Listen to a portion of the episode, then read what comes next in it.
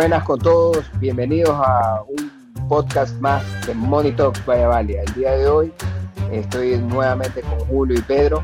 Eh, bienvenidos muchachos, vamos a hablar sobre un tema interesante y es cómo pueden ser un buen sujeto de crédito ante la banca. Buenas muchachos, ¿cómo van? Hola Patricio, hola Julio, buenos días, buenas tardes y buenas noches. Con nuestros oyentes.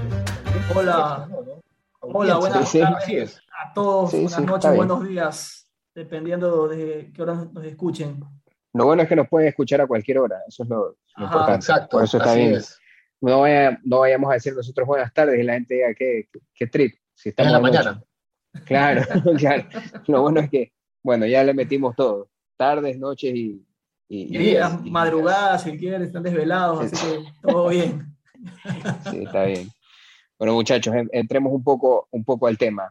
Eh, ¿Cuáles ustedes consideran que son los aspectos claves para cumplir con un buen perfil de crédito?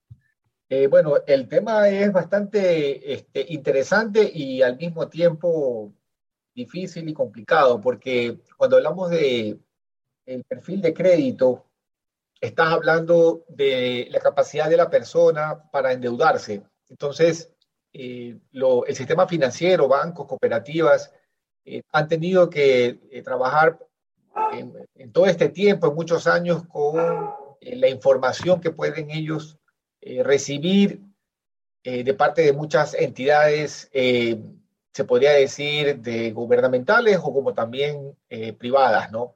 y para que tengas un poco la idea, para poder solicitar un crédito, normalmente los bancos te hacen llenar una serie de formularios y más allá de eso buscan es tu nivel de endeudamiento. Es decir, si tú estás en la capacidad de poder pagar un crédito, y qué monto pudiese ser el que puedas pagar versus el monto que tú quisieras solicitar. Entonces, muchas veces cuando las personas se quieren, eh, pedir, un, quieren pedir un crédito, piensan que el monto puede ser, eh, eh, digamos, si tu sueldo es un sueldo de mil dólares, piensas que tú puedes endeudarte 100 mil dólares. Esa evaluación o, o esa parte del análisis para los bancos ha tenido un proceso bastante, bastante amplio han tenido que ir mejorando. Ha venido cambiando en el tiempo, aunque no lo creas. ¿no? Anteriormente, la mayoría de los créditos normalmente eran eh, siempre con garantía. ¿ya? De esa manera, los bancos tenían cierta seguridad de que pues, iban a cobrar su, su dinero. O sea, no había, eh, eh, muy pocas veces podías tú obtener un crédito a sola firma, ¿verdad? Y a medida que va pasando el tiempo, se va pues abriendo un poco más el abanico y de las opciones de, poder otorgar el, crédito a, las personas, a las empresas, microcrédito. Entonces, cuando hablamos del perfil crediticio, hablamos es de la capacidad de la persona de poder cumplir con esa obligación. Y los bancos en ese sentido tienen que ser muy recelosos de que el análisis que ellos hagan también sea eh, prudente, con el ánimo de no tener una cartera morosa eh, muy alta, ¿no? Pero también hay otros aspectos, eh, más allá de la capacidad de pago, tu, tu, historial crediticio. Esto es bien importante, o sea, desde que tú pagues al día tus tarjetas de crédito o cualquier otro pequeño microcrédito, todo, este, todo eso son puntos a favor. Es un aspecto, uno de los más importantes. Otros que acabas de mencionar, Pedro, son que se ayuda, pero no es un negocio de los bancos y es algo que tampoco ellos quisieran por todos los costos legales, que son los colaterales o los de garantía. Entonces, si tú tienes bienes eh, a tu nombre, bienes inmuebles o inversiones o certificados de depósito en la misma entidad financiera, todo eso también te ayuda para tener un, o ser un buen sujeto a, que te den un crédito. Y obviamente un poco también las condiciones en ese momento de cómo estén, las condiciones también tanto de la parte eh, del país como en, o, o del, del crédito que quisieras solicitar. Entonces, si es un crédito productivo, y dependiendo qué, qué sector quieras meterte, mucho también se analiza. Entonces, más o menos por ahí. Entonces, todos estos son puntos que te ayudan. Correcto. A lo que, a lo, a lo que hablas de, condiciones, te refieres a las condiciones del crédito. También. Es decir, las tasas, de crédito, las tasas, que te van a dar. el sistema de amortización, si lo quieres francés o alemán, que son como que, por dar un ejemplo, o también las condiciones del país, eso también, también influye bastante. Claro. Ahora, este, ¿cómo se mide la capacidad de pago de un individuo? Normalmente Sí, sí, sí, Julio, dale. Ah, ya, sí, eso es básicamente. Está embalado, está embalado. No, eso básicamente por eh, los ingresos de la persona. Ese es como que la principal eh, característica o indicador. De tus ingresos con, con, tus gastos, menos tus gastos, de qué hace más o menos es cómo se mide. Y de ahí también hay, también hay otros factores que también te, te pueden ayudar más o menos a medir eso, pero básicamente este es el principal. No sé si Pedro tenga otro. Tú, Pedro, que estuviste eh, cuando tú, Cuando tú estás llenando el formulario eh, de, solicitud de crédito, normalmente lo principal, uno de los, de los campos principales es que detalles cuáles son tus ingresos y cuáles son tus gastos, ¿ok? Con el ánimo de determinar qué valor tienes libre al final de cada mes. Pero también te piden información de endeudamiento, es decir, si tienes tarjetas de crédito, si tienes préstamos en otros bancos, si tienes préstamos en el seguro, porque esos, esas condiciones o esos factores adicionales claro, van a capacidad de pago. Entonces, si tú no haces un buen, eh, eh, una buena solicitud, por así decirlo, si tú, no, no digo que mentir a, la institución financiera, pero tampoco le dices al 100% la realidad de tu situación, pues no creas que el banco no se va a dar cuenta. Hoy en día los bancos están todos conectados, eh, pueden ellos eh, validar prácticamente cuál es tu nivel de endeudamiento a nivel nacional con, todas las instituciones. más allá, y más allá de que puedas pagar a tiempo tus tarjetas y, tus obligaciones, que eso lo que ayuda es en tu score crediticio, es que el banco al final va a ver cuál es tu capacidad de endeudamiento. Es decir, si tú tienes libre al final de cada mes X cantidad de dinero, esa cantidad de dinero es la que va a poder permitir pagar un endeudamiento más o, una, o un crédito más. Excelente. Ahora, este, cuando hablamos, eh, bueno, del perfil del crédito de la persona, eh, hablamos pues un poco de, los aspectos claves que debe cumplir un buen perfil de crédito y ahí se habló también un poco del carácter de pago. ¿Qué se conoce como carácter de pago? Es una buena pregunta. Estás haciendo preguntas ya muy rebuscadas, Patricio. ¿Te parece? la, verdad que sí, está muy ah, el carácter de pago, tú, estás hablando ya de, temas un poco más técnicos, porque eh, existen, efectivamente, tienes ese, esa, eh, ese término de carácter de pago, capacidad de pago, ¿no? Eh, y, tiene que ver mucho con la parte de tu historial crediticio, casualmente, pues evalúan. Claro, viene, viene a ser el, el, carácter de pago, vendría a ser la credibilidad que ha construido una persona. Exacto. Eso es, básicamente. Te doy una mano.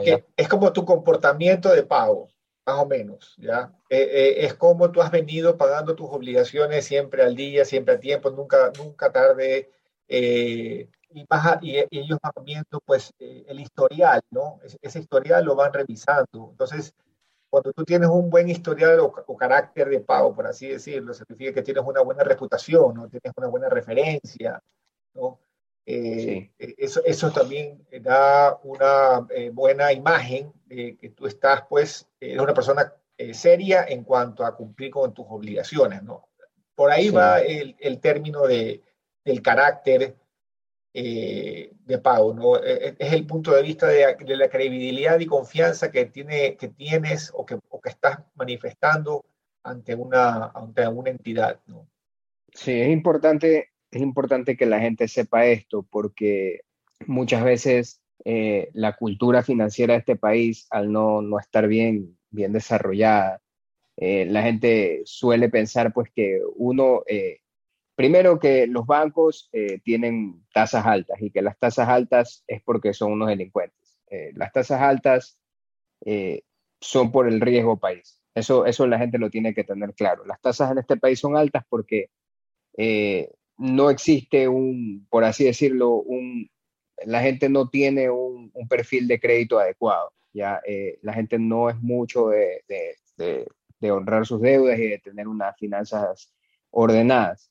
Entonces es importante que la gente entienda cómo la banca mide, mide este, tu perfil crediticio y, por eso pues eh, menciono un poco estos, estos términos. Pero bueno, este, ¿qué tipos de créditos otorga, se, otorgan, otorgan las instituciones financieras?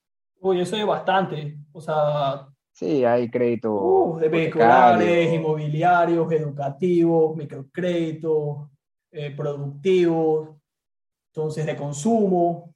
Entonces, eso sí es para, tranquilamente nos podemos ir en, en otro episodio, otro podcast, ahí con un experto que nos explica a detalle cada uno de los diferentes tipos de crédito, porque la verdad es que cuando yo he revisado y los que yo también he, solicitado, es una gran gama o variedad de tipos de crédito, cada uno con sus condiciones, con sus tasas, entonces, esto es lo que, de lo que me acuerdo. O sea, ahorita ya viendo un poco rapidito los diferentes tipos de crédito, no sé si, o sea, sé que hay más, no sé si ahí me pueden complementar.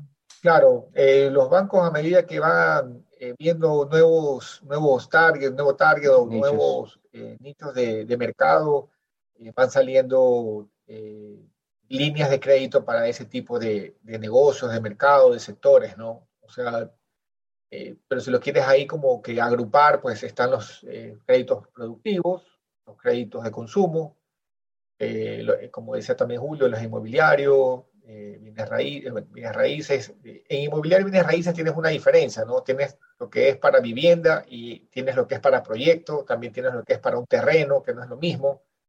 Entonces se, van como que abriendo las líneas, ¿no? Y a cada uno se le asigna como un tipo de, de, valor o se le asigna una condición diferente.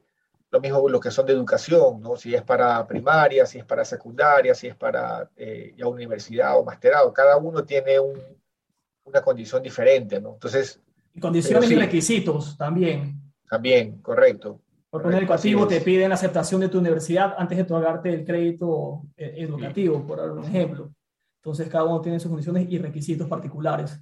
Así es. Bueno, pues, importante, importante conocer los tipos de crédito porque si quieres calificar un crédito, y quieres saber cómo tienes que tener un buen perfil, también es bueno saber a qué puedes acceder. Nosotros tenemos una eh, guía en nuestra página web donde te detallamos los diferentes tipos de créditos con sus requisitos también y condiciones. Entonces, eso también pueden ingresar tranquilamente. También pueden visitar la página, correcto. La página, página web, avalia.es, en la parte de guías, y ahí lo tienen ya todo masticado, escrito, no hay, no hay cómo perderse. Ahora, también sería importante comentarle un poco a la gente qué ocurre eh, cuando no, no gozamos de un buen historial crediticio. Eh, qué, es lo que, qué es lo que ocurre y cuáles son las consecuencias de esto. Bueno, al final se te cierran las puertas. Eh, yo creo que las personas hoy en día, más allá de que tienen, tienen la necesidad de, de obtener liquidez, no están muy conscientes de lo que significa no, no tener un buen historial de crédito. Eh, ahí hay una confusión, yo creo que ahí, entra una confusión eh, ya mental, ¿no? Digo yo, porque eh, empiezas a hacer préstamos o empiezas a tener tarjetas de crédito, te empiezas a, atrasar, no, no, le, no, le, das mucha importancia a los atrasos. cuando ves que ya no tienes capacidad de, de, endeudarte más o de hacer alguna compra, vuelves a solicitar otra tarjeta hago la referencia a las tarjetas porque creo que es el ejemplo más, más claro, eh, eh, claro hoy en día, ¿no? Y el que la mayoría de personas tienen. exactamente. Entonces, eh, resulta que llegas a tener cuatro o cinco tarjetas y empiezas a tener los atrasos y aunque no lo creas eso, empieza a repercutir en tu score crediticio. Lo primero que los bancos revisan cuando tú vas a solicitar una tarjeta de crédito es tu score crediticio. Y, ese score eh, que va de 0 a de cero puntos a 1000 puntos, es el rango en el cual te dicen si eres un buen cliente o eres un mal cliente. Si estás sobre el rango de los 850 puntos, eres un cliente, se podría decir, muy bueno y excelente. Pero si estás por debajo de 400 puntos, ten la seguridad que vas a tener muchos rechazos de los bancos en cuanto a, a tarjetas. Ya si tienes un rechazo en tarjeta, eh, lo más seguro es que vayas a tener un rechazo en algún préstamo que quieras solicitar. Entonces, en ese momento se te cierran las puertas, es decir, no tienes posibilidad de, de poder tener liquidez y encima estás ahorcado porque todo el ingreso que tú puedas recibir se te va en pagar casualmente las tarjetas. Entonces, eh, eh, no tienes capacidad ni de ahorro, no tienes capacidad de gasto, no, podrías movilizarte mucho y eso hace que obviamente las personas tiendan a eh, pues, no solamente tener un problema ya económico, sino que no sabes ya qué puerta tocar. Ahí ya entras a un mundo, a una zona gris, eh, que, lo, que, los bancos, que el, gobierno también te lo menciona mucho, pues que es que vayas a prestamistas, los, los, chulqueros. Los churcos, los churcos. Porque el chulco, claro, es que el chulco no te está viendo tu nivel de endeudamiento ni nada por el estilo. Eh, ellos tienen otra forma de trabajar, ¿no? claro, no pagas, te dan mal. Exacto. Entonces, pero te dan la plata. O sea, no te están diciendo que no, pero tú, tú tienes que estar muy consciente de que ese dinero lo pagas porque lo pagas. O así, tengas que vender tu casa, tu carro o lo que sea, vas a tener que cumplir. Entonces ahí tienes una situación muy delicada y, evidentemente hay gente que no se da cuenta de eso y llega. Entonces, no tener un buen historial crediticio es que se, te cierran las puertas eh, para nuevas oportunidades.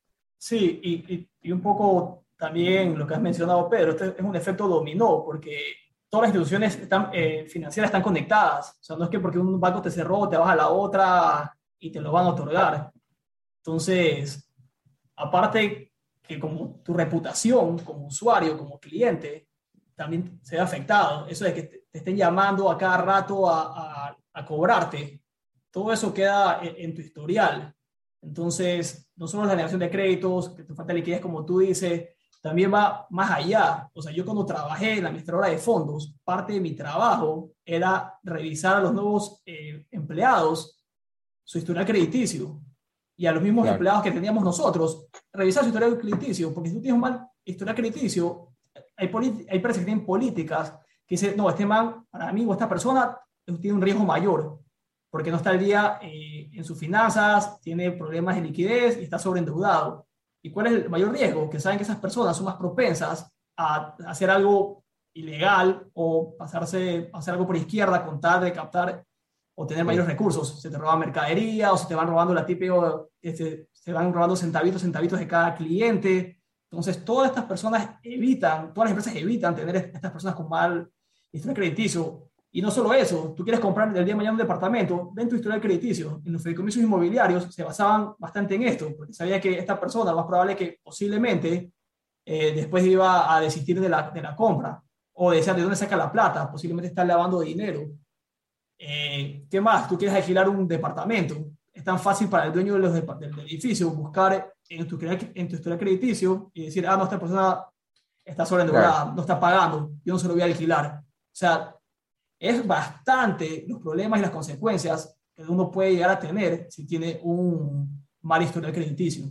Y tú sabes que justo hoy día salió en el, en el universo un artículo respecto al tema de, de tu score crediticio, cómo, cómo eh, los buros de crédito elaboran los reportes, qué es lo que reciben al final las instituciones financieras. Entonces, eh, eso también es una herramienta eh, muy importante que las personas la, la, revisen, ¿no? Yo no sé si tú, Patricio, has visto tu score crediticio o tú, Julio. Yo sí lo he visto. Eh, yo estoy en papel. Es más, siempre me llaman a, darme a darme crédito, yo no quiero. sí, o sea, bueno, también es un es Pero me refiero a ver el reporte crediticio. No, no, sí, sí, ¿no? Visto, sí lo he visto. Yo sí he visto. Sí, a ver, cuando yo trabajé no, en la fiduciaria, yo tenía que ver mi, mi, sí, mi score. Sí, te obligan, exacto y yo veía, yo estaba bien, o sea, y, a, nosotros nos obliga. a nosotros donde yo trabajo, como es una institución financiera, nos obliga, o sea, nos dicen eh, todos los años tienes que hacer tu credit report, entregarlo y, y, llenar un formulario de conocer, conoce a tu cliente, a tu, a tu empleado. Entonces, eso, eso, les pregunto porque aunque no lo crean, muchas personas no saben sobre su reporte crediticio y no saben que lo pueden pedir. Ah, exacto, es verdad. Entonces, es gratis en el banco. Ya, pero no lo, no lo solicitan, no, desconocen de esa información y si supieran de la información tampoco sabrían cómo analizarla ni cómo leerlo. Entonces, eh, yo digo que parte de la educación financiera que debería de existir es que la gente conozca más sobre ese reporte y que entienda por qué motivo existe y cuál es la repercusión. Mira que eh, lo que estamos hablando hoy en día, aunque no lo creas, hay muchas personas que están pasando un mal momento económico, no saben por qué motivo los bancos le rechazan su solicitud ¿no? Saben que debe de ser porque están atrasados en sus cuotas, pero no entienden el, la razón atrás de todo eso y piensan que debe de ser porque los bancos no tienen la liquidez, porque estamos pasando por una situación económica muy mala, eh, porque los, o sea, puede ser porque son egoístas, porque solo se prestan Y a veces el problema es, uno, o sea, es, la persona. Exacto. exacto. Entonces, a ver, eso es lo que les conversaba. Yo creo que todo es, es un poco la, la, falta de conocimiento de la gente, ¿no? Eh, la falta de, porque finalmente la banca termina siendo una herramienta. O sea, por eso también quería que conversemos un poco de los tipos de créditos. Si tú quieres emprender un negocio y quieres aplicar a un tipo de crédito que sea no un crédito de consumo, sino un, un, crédito, digamos, que te vas a, construir, eh, no sé, algún, algún local y vas a hacer un crédito hipotecario, no sé, vas a comprar un, local o algo que quieres invertir, vas a necesitar en algún momento de la banca, porque es complicado que te metas en un proyecto y, necesites eh, quizás 20 mil dólares, que no, no estamos hablando de una fortuna, eh, pero quizás no los tienes, ¿no? Y tú tendrás unos 5 mil dólares ahorrados de toda tu vida y quieres acceder a un poco más, vas a necesitar un crédito. Incluso las empresas grandes utilizan créditos bancarios, utilizan créditos revolving, o sea, eh, son líneas de crédito de 3, 4, 5 millones de dólares que los están constantemente usando y pagando. Y eso es una línea de crédito que, que, utilizan para poder mover las operaciones. Entonces, eh, son necesarias las herramientas financieras. Incluso para nosotros, eh, independientemente, a veces eh, una tarjeta de crédito te ayuda a comprarte algo eh, que sea caro y lo puedes, lo puedes diferir. Pero el problema es que aceptas cinco o seis tarjetas de crédito de diferentes instituciones y utilizas los cupos de, las, de, todas las tarjetas de crédito pensando que son extensiones de tu sueldo y no son, no son extensiones del, del dinero que tienes, sino que es una, es una línea de crédito, pero más pequeña, ¿no? que es para tus consumos individuales.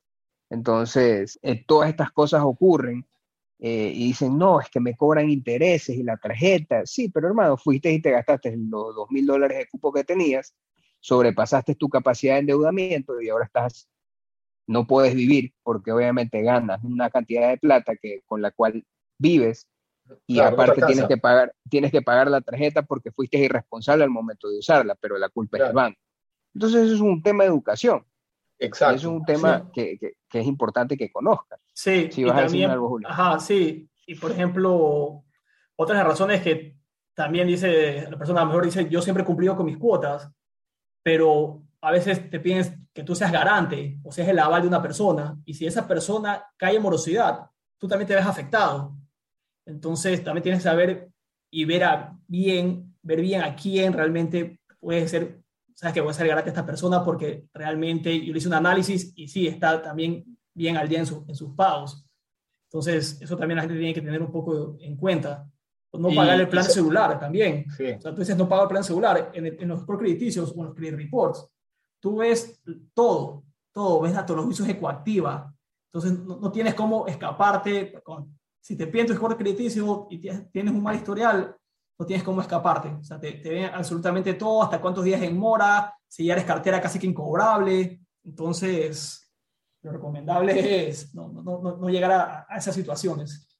Claro, sí. sabes que eso que menciona Julio, ¿no? De, de lo de ser garante, eh, y eso es adicional a lo que estamos hablando de, del score crediticio, tu historial de crédito. Sí. Muchas veces tu historial personal puede ser muy bueno, pero si estás de garante de alguien que está debiendo, te está afectando. Y te sale en el historial, o sea, te está, como dice Julio, dañando tu historial crediticio, pero no porque tú seas una persona mala, sino que estás, ha, sido el garante de una persona que es mala. Entonces, estás cayendo sin querer en un estado en el cual el día de mañana te perjudica para una solicitud de crédito, porque tienes esta mancha que no te deja salir o no te dejaría eh, eh, dar acceso a, líneas de crédito o una tarjeta o lo que sea, aunque no lo creas.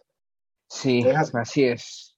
Pero, pero bueno, este, como idea final ahí, este, ¿qué, qué, podríamos dejarle a la gente eh, al momento de solicitar un crédito? ¿Ustedes qué recomendaciones les podrían dar? Yo te diría que el, el crédito debe de ser eh, para un uso eh, realmente específico y no, eh, digo yo, superfluo, ¿verdad? Eh, si te vas a comprar una casa, pues endeudate, si, si tienes la capacidad para comprarlo. Si te quieres comprar un vehículo, pues probablemente también, aunque no es algo tan, tan necesario ni, ni, ni tan urgente. Eh, pero no, no, no, pidas un crédito si es para gastártelo en ropa, no pidas un crédito si te quieres ir de viaje y, a, Punta Cana y gastártelo todo en un hotel cinco estrellas.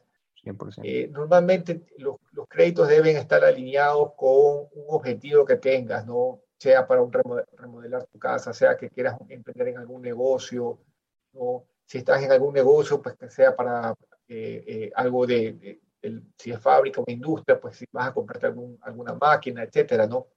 O educación, eso también es muy importante. Pues, educación también es correcto, ¿no? Eh, si tienes tarjetas de crédito es lo mismo, ¿no? Gástalo en cosas que te vayan a, a, ayudar a, no a meterte en un problema o endeudamiento que no vas a salir eh, en el tiempo, ¿no? Porque normalmente las tarjetas, como tú dijiste antes, las personas creen que es como una ampliación de tu sueldo, ¿verdad? Y que, y que sientes que no hay que pagarlo, pero al final tienes que pagarlo. Entonces, no te, metes en un problema muy grande cuando llegas al límite del cupo, ¿no? Entonces, eh, es muy importante que la gente se mida eh, en cuanto al endeudamiento. Eso, eso no ocurre y no somos el único país que no lo hacemos. En todos los países vas a tener la misma situación en, en las personas. La, la, conducta de la persona en cuanto a la tarjeta, por ejemplo, que es lo más, lo más usado, es que tiendes a endeudarte más con tarjeta porque sientes que esa es una extensión de ayuda y no sientes que la debes de, de, pagar, sino que sientes que si no la pagas el día de mañana no importa, claro, pagas el mínimo.